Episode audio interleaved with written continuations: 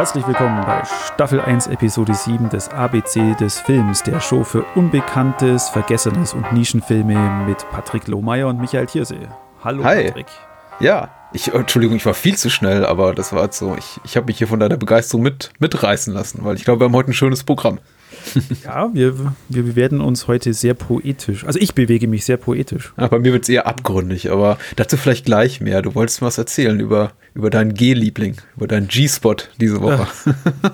Ja, G, G, G war ein Pro- bisschen ein Problem, aber ich, ich hoffe, ich habe was Gutes rausgesucht, vor allem was aus der, glaube ich, aus der Kategorie Unbekanntes. Und zwar Mm. rede ich, möchte ich heute über die Geträumten reden, einen Anführungszeichen Dokumentarfilm aus Österreich von 2016. Äh, Regie führte dort Ruth Beckermann und ich lese einfach mal vor, was das Lexikon des internationalen Films dazu sagt. Der Briefwechsel zwischen den Lyrikern Ingeborg Bachmann und Paul Celan aus den Jahren 1948 bis 1967 wird zum Dokument einer komplizierten, heftig umkämpften Liebe und Freundschaft.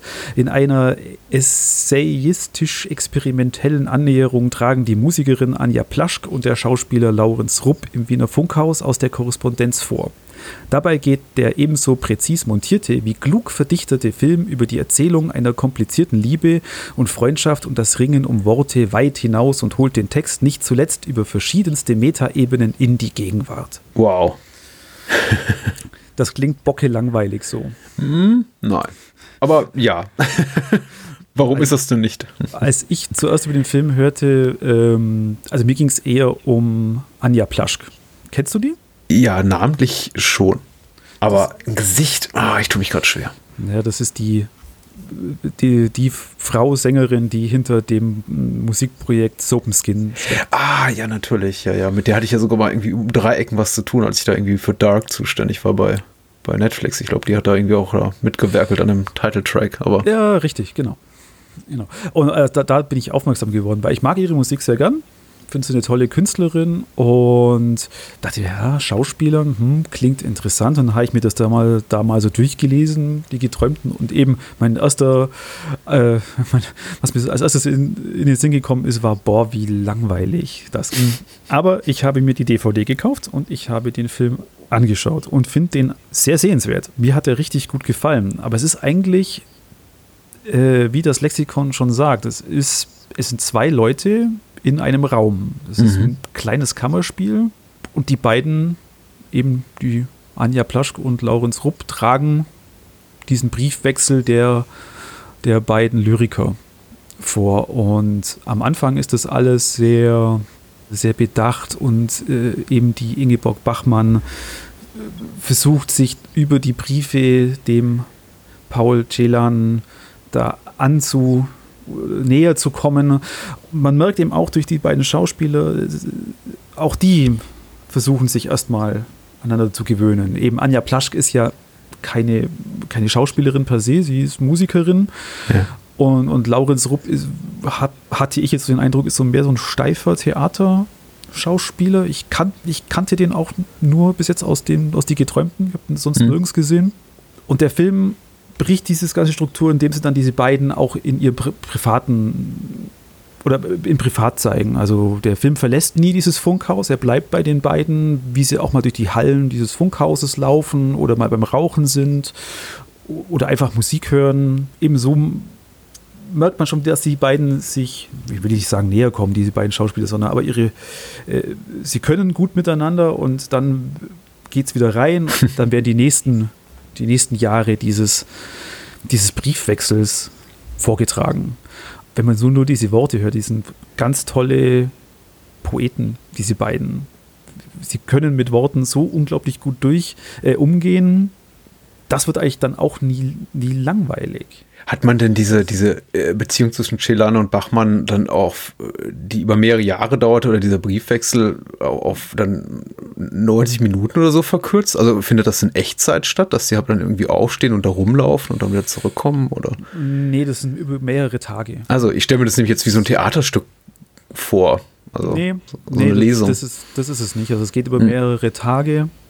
Das Ganze, ich bin mir nicht sicher, aus wie vielen Briefen die, äh, dieser Film montiert ist oder aus wie Mhm. viel oder was da weggelassen worden ist von äh, Ruth Beckermann.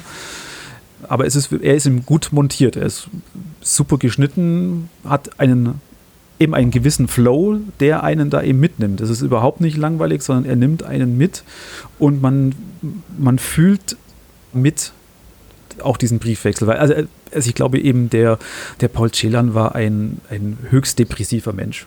So hört man ja. ja. Und, und das kommt dann schon auch aus diesen, aus diesen Briefen raus, auch dann äh, diese, die Verzweiflung von Ingeborg Bachmann, die dann irgendwann auch nicht mehr weiter weiß. Ähm, und dann auch wohl diesen Briefwechsel mal stoppt. Ich glaube, die haben wirklich mal ein paar Jahre äh, sich nicht geschrieben mhm.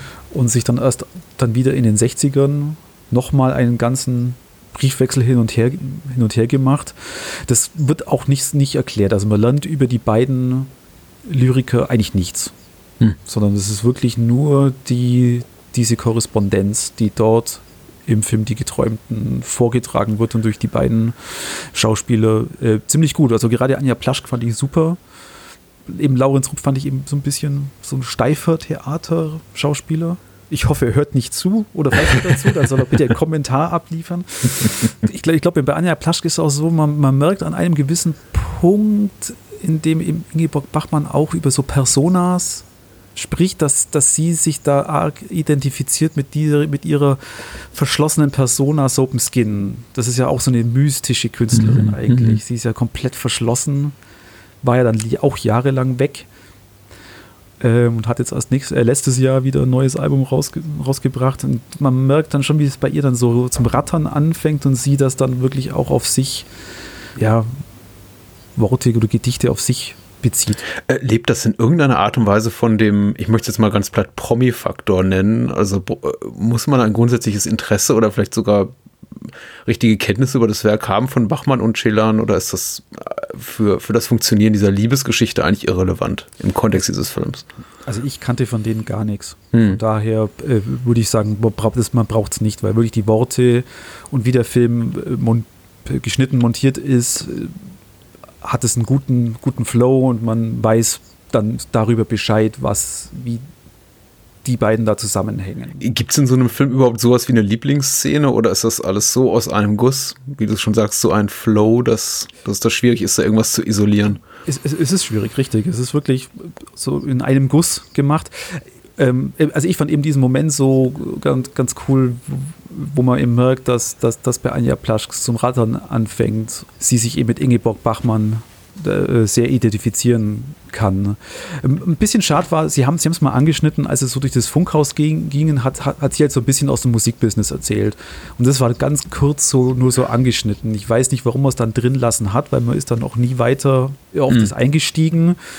Und so manche, manche Szenen beim Rauchen ich glaube, die dienen auch einfach für den Zuschauer zur Auflockerung, dass er einfach mal sich locker machen kann für die nächsten, für die nächsten Briefe mit ausgesprochen wohlgewählten Worten. Schön, klingt spannend. Also klingt wirklich äh, spannend, wäre glaube ich zu viel gesagt, du hast das falsche Wort hier, aber klingt äh, faszinierend. Also ich mag ja. ja auch diese Art von Film, die mich so einlullen und einspinnen und umgarnen und dann einfach bezaubern.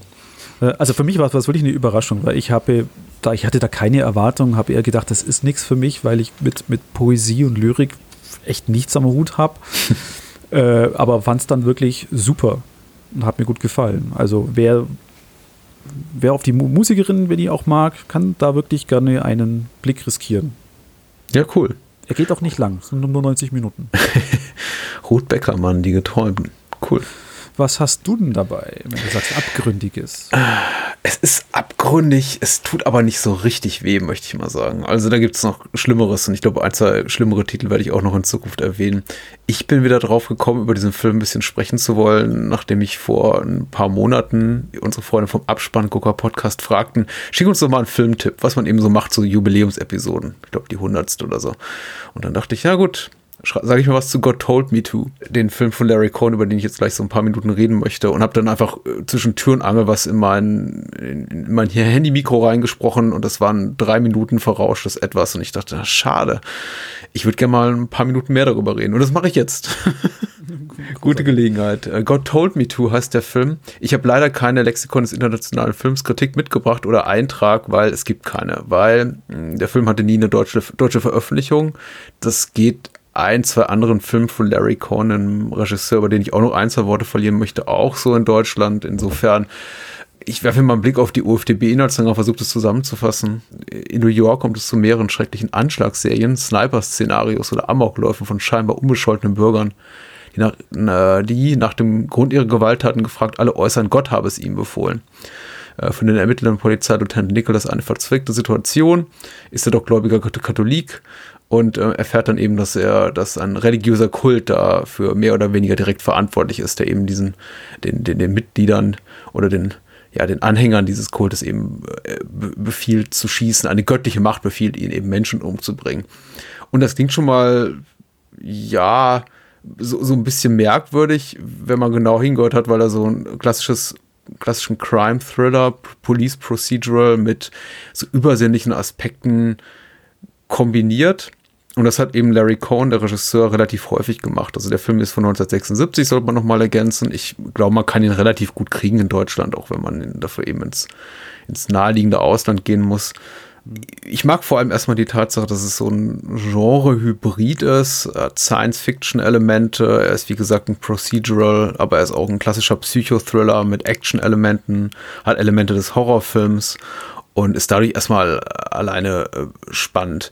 Er hat auch die ein oder andere Überraschung zu bieten, da möchte ich auch gar nicht so viel verraten. Ich glaube, ich habe jetzt schon zu viel verraten, weil als ich den Film das erste Mal gesehen habe, wusste ich gar nichts um die Tatsache, dass er eben so ein bisschen crazy wird später.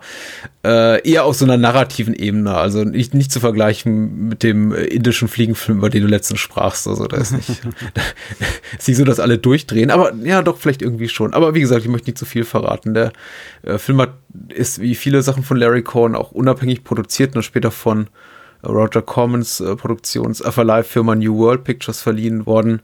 Ähm, und wie gesagt, zahlt eben sehr auf das ein, was, was Cohen mag als Drehbuchautor, aber eben auch als Regisseur und Produzent. Äh, spielt in New York. Es geht um ja, einen hartgesottenen Cop. Es geht, äh, es gibt eben diese, diese Horror-Einflüsse, alle, all sowas, was man dann später auch in äh, späteren Filmen von ihm sieht, wie zum Beispiel hier Q, The Winged Serpent, American Monster ist zu Deutsch oder ach, Wiege des Grauens und äh, ach, äh, allen möglichen B-Pictures, die, die, die, die er so gemacht hat. Ich mag ihn sehr. Er ist so groß geworden, Larry Cohen, mit Black Exploitation-Filmen vor allem. Also entweder schon richtig teilweise mit einem höheren künstlerischen Anspruch, möchte ich sagen, wie zum Beispiel bei Bone, was so eine sozialkritische Farce ist mit äh, Jeffet Koto in der Hauptrolle, der ganz, ganz, ganz toll ist. Ich glaube, in Deutschland auch nie rauskam. Auch fantastischer Film Bone. Mhm. Und ähm, dann später äh, die Jahre drauf so ein bisschen kommerziell getriebenere äh, Blaxploitation-Filme machte, wie Black Caesar oder Hell Up in Harlem, die ja auch damals überwiegend auch von, von weißen Regisseuren gemacht wurden äh, seine Karriereanfänger hatte beim Fernsehen, aber das spielt heutzutage nicht mehr so eine große Rolle, hat für Columbo geschrieben und andere Serien. Ich kenne ihn nur von The Stuff. Ja, The Stuff ist auch gut. Also The Stuff ist schon so Spätwerk, würde ich sagen. Also für mich ging es dann auch irgendwann qualitativ so ein bisschen bergab, aber so aus der Phase The Stuff und, und Ambulance und so, das sind auch noch so schöne Sachen. Äh, leider äh, hört er dann auch irgendwann auf, selber Filme zu drehen und mittlerweile schreibt er überwiegend Drehbücher. Er hatte so einen Run mit Handy, inspirierten oder von der Handy-Technologie, Mobilfunktechnologie inspirierten äh, Thrillern. Da haut er, glaube ich, drei, drei Stück innerhalb von drei Jahren raus. Da kam Cellular raus, Phone Booth hier, der Ach, Film von Joel Shoemaker war ein relativ großer Hit, jetzt auch für Joel, äh, für, für Larry Cohen, da hat er das Drehbuch zugeschrieben. Und dann gab es noch einen dritten, ich habe den aber vergessen, irgendwie Dial for Murder oder irgendwie so ein Quatsch. Also Äh, ja, aber zurück zu God Told Me To. Ist, ist wirklich sehr zu empfehlen. Ich möchte inhaltlich gar nicht so viel drüber sagen, weil, wie gesagt, durchaus Spoiler anfällig hat so ein paar mhm. wirklich durchaus überraschende Momente, vor allem hin raus, hinten raus. Larry Cohen arbeitet ja auch mit Schauspielern zusammen, die er nicht mehr so regelmäßig einsetzt später, aber äh, so klassische Kultfilmdarsteller, also Tony Lobianco spielt hier den Protagonisten, den Detective und, und Richard Lynch ist auch so eine Figur, die also wenn man sich so ein bisschen in Videothekenkost der 70er, 80er, 90er Jahre rumschlägt, dann sieht man den auch immer wieder auftauchen als Bösewicht. Ähm, also auch in Nebenrollen ganz, ganz toll besetzt. Andy Kaufman hat, glaube ich, so der äh, weltberühmte Komiker, den Jim Carrey hier in Man on the Moon porträtiert hat, hier sein Spielfilmdebüt. Ich glaube, er läuft einmal durchs Bild. Okay. Äh, ist auch ganz süß zu sehen.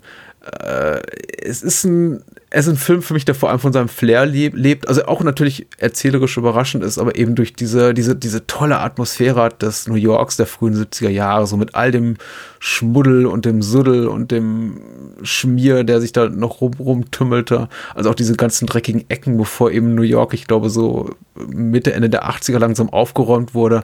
All das noch so das New York des Taxi-Drivers. Das mhm. macht einfach Spaß, äh, sich da, da rein zu begeben.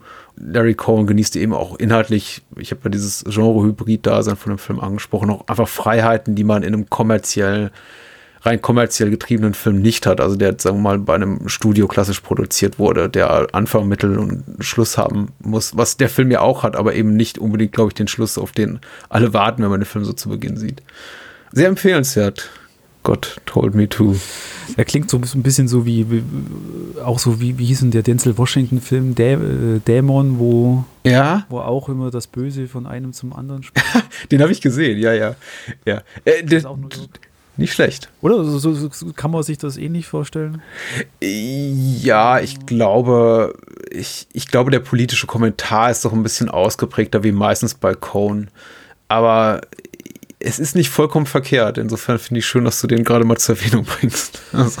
Ja, das, der kam mir so, der, der klingt so ähnlich. Ja, ja, ja. Gibt es was, eben eine Szene, wo für dich so ein Standout dort wäre? Ja, ich, glaub, ich glaube, damit verrate ich auch nicht so viel. Es ist wirklich gleich der Beginn, wenn einen der Film so packt, weil er wirklich unglaublich harsh ist in dem, was er zeigt. Also er ist nicht explizit in dem Sinne, dass er jetzt Blut durch die Gegend spritzt und irgendwie Leute qualvoll sterben, aber eben einfach diese Szene zu haben, in der eben dieser, dieser Sniper hier auf dem äh, Dach sitzt und in die Straßen New Yorks rein, reinschießt, in diese Häuserschlucht und einfach Leute wahllos tot umfallen und man als Zuschauer erstmal komplett verwirrt ist und sich fragt, was macht der da? Wer sind diese Leute? Hat der Motiv für seine Tat? Ist er einfach nur ein armer Irrer? Und einen der Film dann gleich mit der mit der nächsten Sache, die passiert, vielleicht kann ich das auch sagen, weil das passiert auch in den ersten zehn Minuten, nämlich der Tatsache, dass sich dann der, der Selbstmordattentäter zu, zu Tode stürzt.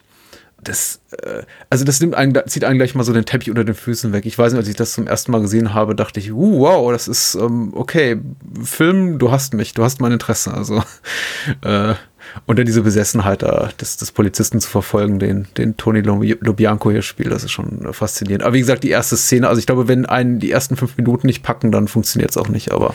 Da, da, da fällt mir jetzt auch gerade noch ein anderer Film ein, der ja auch so ähnlich klingt. Ken, kennst du Targets von Peter Bogdan? Ja, oh, der ist toll. Ja, ja, mit Boris Karloff, der.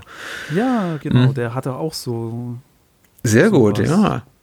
Aber der ist, glaube ich, von Ende der 60er. So. Der ist, ja, richtig, richtig, richtig. Ja. Naja.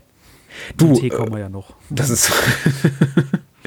der hat auch, glaube glaub ich, außer dem Scharfschützenmotiv nichts mit diesem Film gemein. Also das. Ah, okay, gut. Was völlig anderes. Schön. Danke für den Tipp auf jeden Fall. Danke dir. Und damit wären wir schon dieses Mal am Ende dieser Episode. Ja, reicht doch. Macht's es gut. Bis zum nächsten Mal. Bye, bye. Ciao.